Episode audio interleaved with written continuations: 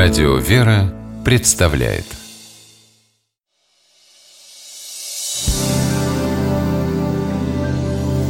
Первый источник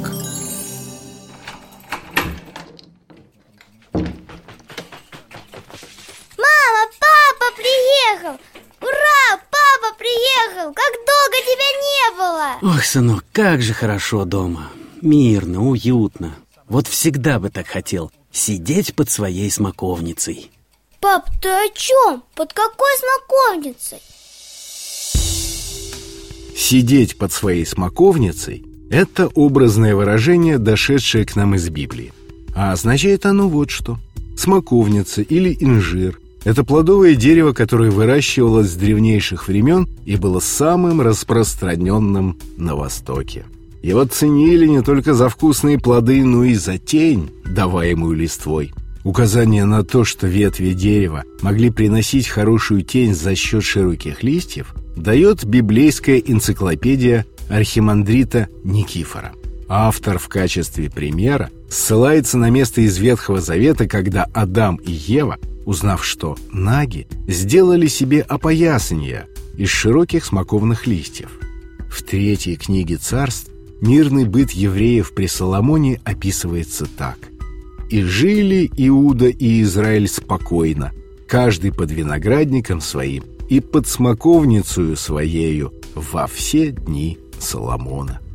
Устройство восточного дома было таковым, что во дворе его росли виноградные и смоковничные деревья. Это вызывало ощущение покоя и благоденствия.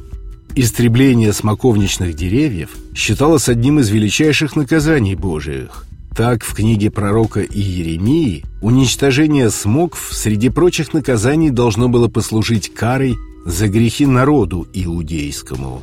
«Съедят виноград твой и смоквы твои, разрушат мечом укрепленные города твои, на которых ты надеешься», — говорит пророк Иеремия.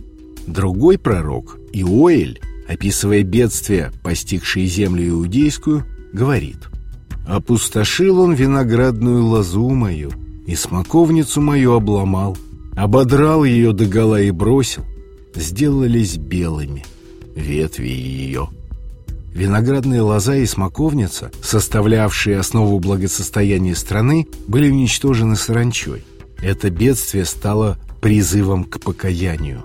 Сегодня Выражение «сидеть под смоковницей», как и в древние времена, иносказательно означает мир и благосостояние. И еще так говорят о пребывании в родном доме или земле.